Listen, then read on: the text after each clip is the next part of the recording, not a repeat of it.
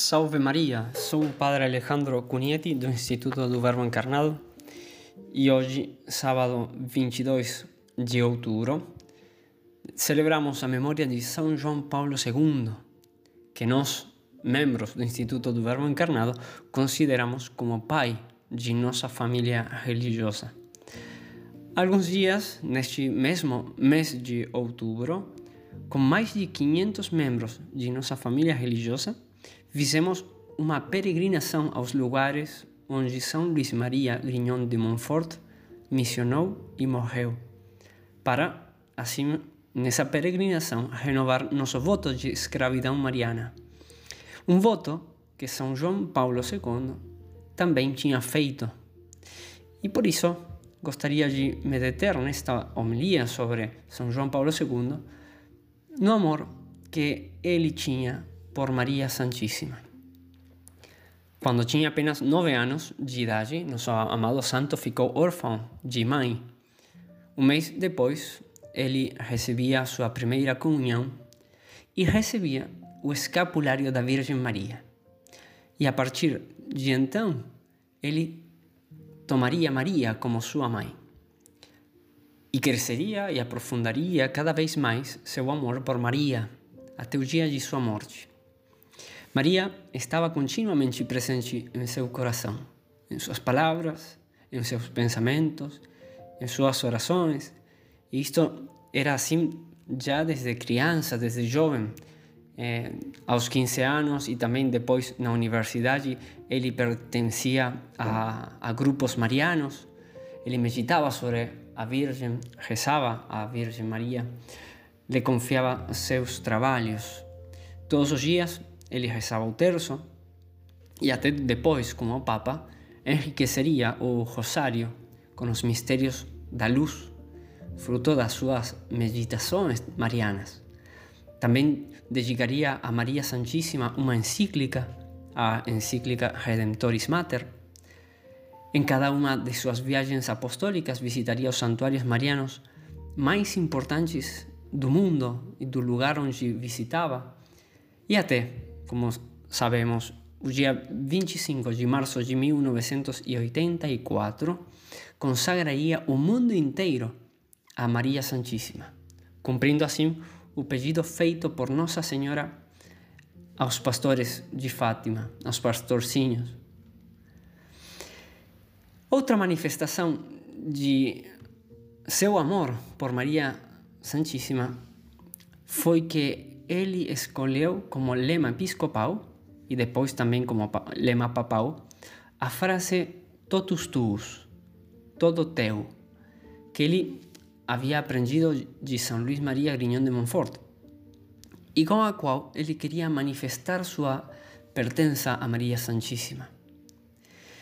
É digno também de lembrar aqui que o Papa escrevia uma passagem desta oração em cada página dos textos autográficos que ele escreveu para suas homilias, seus discursos, encíclicas, e sempre escrevia uma passagem desta oração no lado superior direito da página.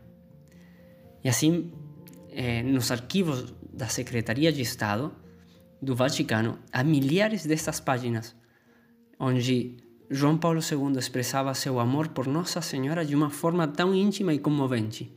Na primeira página, ele colocava o início da oração: Totus tu sum. Eu sou todo teu, né, Maria.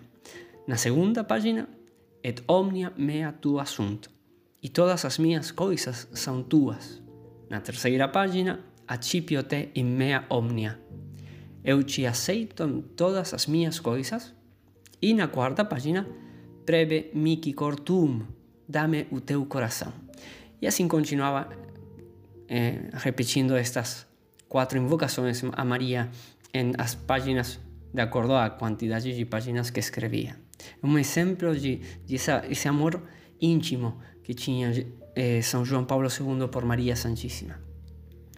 Por último, também, é de, de notar como quando na, na quarta-feira, dia 30 de março de, do ano 2005, três dias somente antes de sua morte, ele como podemos ver em, em algum vídeo, ele aparecia pela última vez da janela aos peregrinos na praça, na praça São Pedro.